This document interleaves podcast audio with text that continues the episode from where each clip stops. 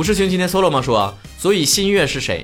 啊，这位同学提到的新月呢，就是我们最后一篇清醒梦当中。同学们把书翻到一百九十七页啊，把《战争之环》翻到一百九十七页。哎，这里面提到了啊，我的臣，别忘了今天去找新月。新月又是谁？他回头扬起下巴，眨了一下眼睛，神秘兮兮的说：“等你清醒了就知道了。”全剧终，那不说了吗？等清醒了就知道了。你清醒了吗？现在？包括也有位同学啊，宁山鸟说了，是我没文化吗？最后一篇就是做梦的那一个，我居然没有看懂。曹哥讲解一下吧。这两个问题我可以连起来解答一下。如果说贯穿这本书始终的主题是什么，你们肯定会说爱情，但是有一条引线就是音乐以及梦这两个词。音乐很好理解的啊，六月雨啊，包括单身公寓啊，这些都是体现了音乐的元素。只要我们同频，就一直会有信号。这个主题，单身公寓想表达的也是同样的意思，就是。两个人喜欢同样一支乐队，所以产生了这种共鸣。音乐是表象，代表的呢就是两个人有共同的价值观。女主在提到跟前男友的故事呢，也提到之前呢，她跟前男友的认识呢，也是在音乐节上，以为两个人拥有共同的爱好，也就是暗喻的共同的价值观，但实际上发现前男友呢，并没有真正的喜欢那支乐队，并不明白那支乐队的精神以及。他是一个红人粉啊，用现在饭圈的话说就是这样的 啊，就看谁红追谁这种的，不是真喜欢，也暗喻了跟前男友之间呢，真正相处之后发现并没有以为的那种共鸣，也就是共同的价值观。而梦这条线呢，大家伙一方面可以理解为，嗯，我就是一个喜欢做梦的人，这本书呢就是为我造梦的；另外一面呢，也是庄周梦蝶的概念，就像这本书的第一篇序，它的标题呢是催眠。从我开始动笔写第一个字的时候，我就在构建一个梦，把我自己也吸在里面。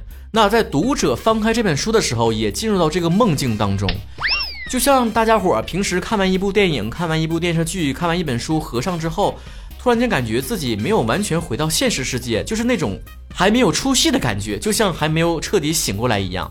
所以我希望大家伙在看这本书啊，字数不是特别多，十万字。整个过程呢，就像进入到另外一个世界当中。我不会告诉你，你现在所处的世界是现实世界，还是在书中的世界才是现实世界。那在最后一篇清醒梦会告诉你，书中的世界才是最真实的世界。简单来讲呢，清醒梦这一篇文章呢，可以说是从一个编剧的角度来讲啊，从他难以入睡，回想起每一段的感情经历这一些，到最后真正的睡着，发现他其实从另外一个世界刚刚醒来。编剧的名字呢叫陈，也就是我本人。他这些最真实的经历呢，都成为了他创作一个新的作品的一些灵感。他对生活的每一处细微的观察和体会，都成为新书的素材。当他逐渐睡去，其实就是被催眠的过程，才发现从另外一个真实世界醒来，也就是小说的世界。在那里，他的名字叫龙，也就是在多篇故事中出现的男主角陈佑龙。所以最后小拓说的那一句“等你清醒了就知道新月是谁了”，翻译成人话，也就是等下一本书出现的时候，也就是这个真实的世界再一次开启的时候，你就会知道这位崭新的人物他是谁了。更糊涂了吧？啊哈哈，慢慢体会吧。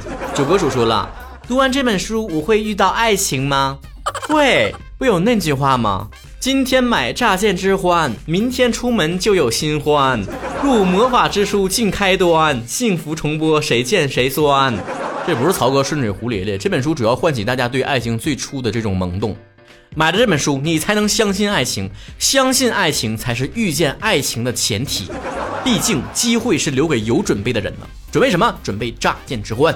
花针豆腐说了，作者曹晨和主播什么关系？怎么恰巧同名？是我的两个人格啦，双鱼座嘛，你们懂得。深夜潜出另外一个文青的男人。剪刀手小水说了，想知道曹哥书中的主角的名字是怎么来的。咱就不挨个说了，就说说主角陈佑龙啊，陈大家伙都知道，那是我的名字啊，以我之名冠你之姓。然后呢，曾经有人说我这个陈字啊，上面的日字头呢，会压得我喘不过气来，我的人生呢会很有负担。嗯，我确实是这样。我虽然不是宣传封建迷信，但我确实是一个负担很重的人，很容易焦虑的人。所以就用了没有日字头的陈作为姓啊，确实有这个姓。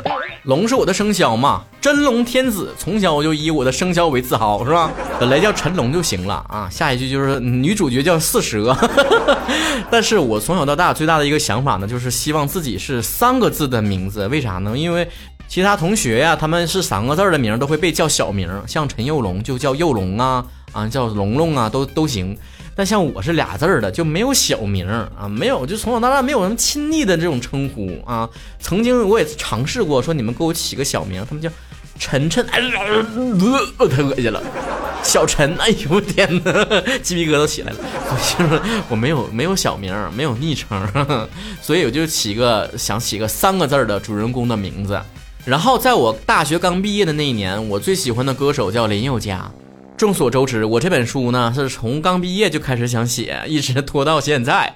所以呢，我那个时候呢就已经起好了主人公的名字，荒废了十年没用起来，就取了一个我最喜欢歌手的中间名佑啊。不光光是喜欢这个歌手，而且我觉得佑这个名也挺好听的。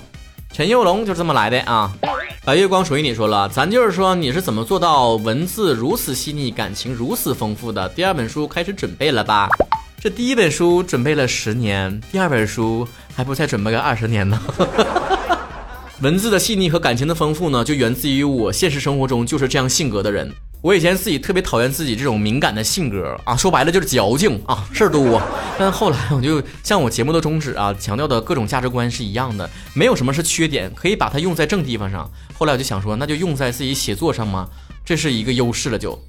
这样写出来的文字呢，就好像是那一篇在地铁上偶遇了一个人的那那一篇是一样的，有一种就是，哎，对对对，就是那种小细节、小感觉，哎，对对，那种，哎，我也发生过，但我怎么就没留意过呢？小然然李国然说了，书里面的主角推荐我听曹晨脱口秀，这是在给自己打广告吗？那为啥不是呢？我在自己的书里面给自己脱口秀打广告有毛病吗？我不也在自己脱口秀里面给自己书打广告了吗？这一波叫资源置换。来看叶小宝说了，还没收到，但我已经开始期待它的味道了。你还没读吧？我已经开始期待你给我好评的样子了。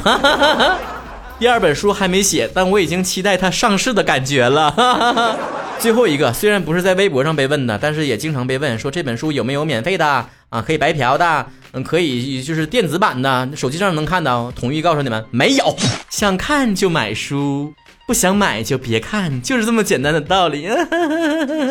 臭不要脸！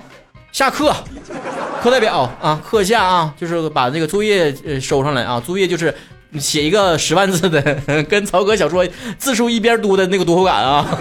这就叫二创嘛啊！欢宝他值得的，乍见之欢，以后我们就管他叫欢宝吧，好不好？